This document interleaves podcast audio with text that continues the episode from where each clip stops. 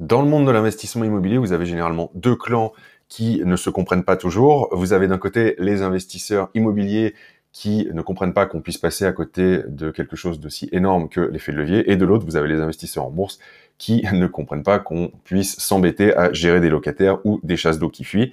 Et donc, peut-être que vous posez la question de savoir quel investissement choisir entre ces deux types d'investissements. Eh bien, c'est ce qu'on va voir dans l'épisode d'aujourd'hui.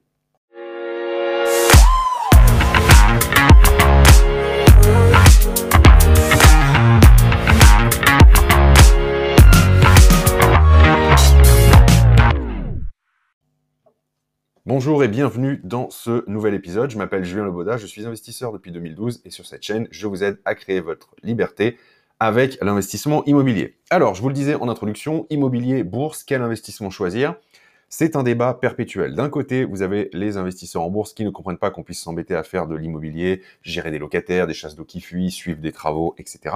Et puis de l'autre, eh bien, vous allez avoir les investisseurs immobiliers qui, eux, ne comprennent pas qu'on passe à côté d'un levier aussi puissant que l'immobilier. Donc, dans cet épisode, eh bien, je vais vous expliquer quels sont les avantages et inconvénients de chacun de ces deux types d'investissements. Et puis, on va voir finalement, bah, est-ce qu'il y en a un qui est plus intéressant que l'autre au bout du compte?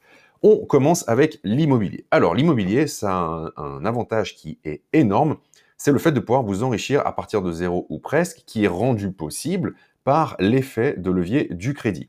Hein, c'est-à-dire que vous vous n'avez pas besoin d'avoir l'argent pour investir dans l'immobilier, vous pouvez tout à fait aller à la banque, demander un financement bancaire, on va vous prêter la totalité de la somme ou la quasi-totalité, peut-être que vous allez devoir mettre un petit peu d'apport, mais dans tous les cas, la plus grosse partie de la somme nécessaire pour réaliser cet investissement va vous être prêtée par la banque. Et en face de ça, vous allez mettre un ou plusieurs locataires dans euh, votre euh, investissement, et c'est l'argent issu des locations qui va venir euh, payer l'intégralité de votre prêt immobilier ainsi que toutes les charges de fonctionnement et une fois que votre investissement, eh bien, est complètement payé au bout de quelques dizaines d'années, eh vous êtes donc enrichi, vous êtes propriétaire d'un bien immobilier ou de, voire de plusieurs, hein, euh, d'une valeur de plusieurs centaines de milliers d'euros, alors que vous n'aviez pas d'argent au départ. Vous vous êtes donc bien enrichi à partir de zéro.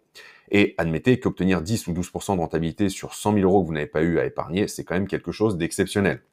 Donc, si vous réalisez plusieurs investissements, vous allez multiplier cet enrichissement et donc, vous avez vraiment euh, un flux d'enrichissement qui est accessible au plus grand nombre et qui est quasiment euh, automatique. Alors, il y a quand même des contraintes, bien sûr, hein, en immobilier. Il faut trouver un bien immobilier, ça c'est quand même quelque chose d'important. Il faut ensuite obtenir votre financement. Si vous n'avez pas de financement, tout s'arrête. Gérer des travaux, gérer des locataires, il y a toujours des petites réparations, un peu de gestion à faire. Donc, ce n'est jamais 100% passif, il faut bien garder ça en tête. Par contre, il est quand même possible de euh, se rapprocher pas mal d'un niveau de passivité. Moi, j'estime que c'est passif à 90%.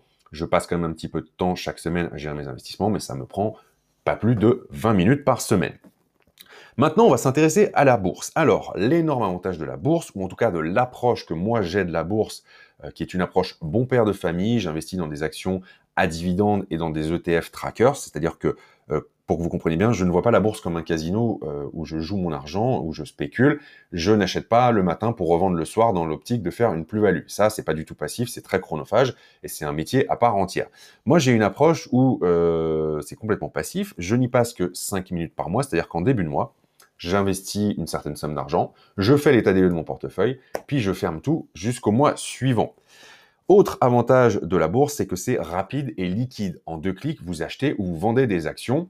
Euh, en immobilier, c'est quand même beaucoup plus long. On est sur des cycles de plusieurs mois pour qu'une transaction immobilière euh, voit le jour. Et il y a un autre avantage, c'est que bah, vous n'avez pas de locataire à gérer, pas de clients, pas de travaux, pas euh, d'humains, il n'y a rien de rien à gérer. Donc ça veut dire que c'est assez serein en fait. Ça, c'est quand même un énorme avantage.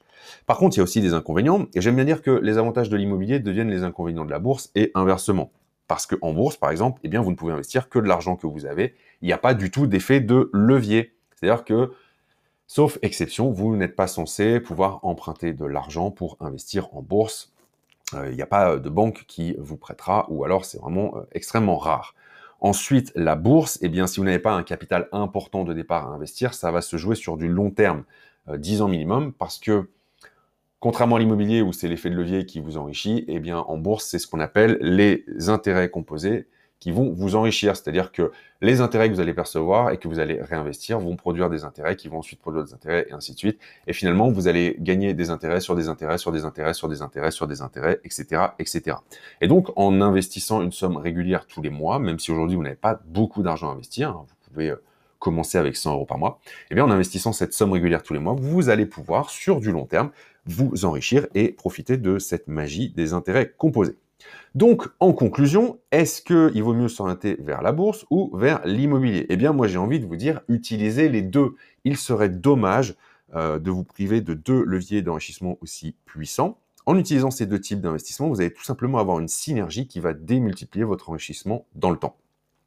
Et c'est souvent, c'est d'ailleurs pour cette raison que vous avez beaucoup d'investisseurs qui sont présents sur plusieurs euh, piliers d'enrichissement en même temps. Euh, moi, le premier. Hein. Moi, je suis investisseur euh, en bourse depuis 2012 aussi, et je continue tous les mois à investir de l'argent qui vient alimenter mon, mon, compte titre et faire grossir cette fameuse boule de neige. Je touche de plus en plus de dividendes chaque année avec cette stratégie, et donc c'est aussi une source de revenus assez importante pour moi. Euh, chaque stratégie, vous l'aurez compris, a ses avantages et ses inconvénients, mais elle se complète globalement bien. Il n'y a pas de stratégie parfaite. Hein. L'investissement parfait n'existe pas. Euh, donc c'est pour ça que c'est intéressant de vous positionner sur plusieurs types d'investissements en même temps et euh, bah, d'aller voir ce qui se fait ailleurs. Et c'est pour ça que je vous dis que c'est dommage d'ailleurs d'acheter un bien immobilier cash alors que vous pouvez garder votre argent, lever de la dette auprès de votre banque, et donc la banque va financer l'IMO, et puis ensuite vous investissez votre cash, enfin votre argent, hein, euh, vos liquidités, pour qu'il travaille en bourse. Et pour terminer cet épisode, je vais vous donner le schéma qui est utilisé par les riches, il est extrêmement simple. Euh, l'argent que vous allez gagner par votre activité professionnelle, donc euh, pour, la plupart des gens ça va être votre salaire, eh bien vous allez épargner une partie de cet argent, alors minimum 10%, mais plus vous pourrez en mettre de côté, mieux ce sera, hein, c'est clair. Avec cette épargne, eh bien, vous allez pouvoir aller voir votre banquier et lever de la dette pour investir dans l'IMO. Donc l'épargne va montrer que vous êtes un bon gestionnaire. Il va peut-être vous demander un petit peu d'apport, mais euh, bah, ça vaut le coup de mettre de l'apport s'il vous prête 90% de la somme. Et ensuite, une fois que vous avez eu votre financement et que vous avez investi dans l'IMO, eh bien vous investissez vos liquidités en bourse. Et de cette façon, vous avez deux piliers d'enrichissement qui travaillent en parallèle. Voilà ce que je voulais partager avec vous dans euh, cet épisode. Si vous voulez aller plus loin sur ces deux piliers, je vous recommande un pour l'immobilier, eh bien mon programme Investir et réussir, qui est le programme le plus complet pas à pas que j'ai à ce jour pour euh, vous accompagner et bien investir dans l'immobilier rentable. Je vous apprends notamment à générer 1500 euros de cash flow avec un seul achat immobilier, 1500 euros de cash flow net. Et si c'est la bourse qui vous intéresse, eh bien vous pouvez aussi vous tourner vers mon programme Bourse et Dividendes dans lequel je vous explique cette fameuse stratégie passive hein, euh, qui consiste à, investir dans les trackers ETF et dans les actions à dividendes. Je vous mets toutes les informations concernant ces deux programmes dans la description qui accompagne ce podcast. Et je vous dis merci d'avoir écouté cet épisode jusqu'au bout. Merci de votre fidélité et à très bientôt pour un nouvel épisode.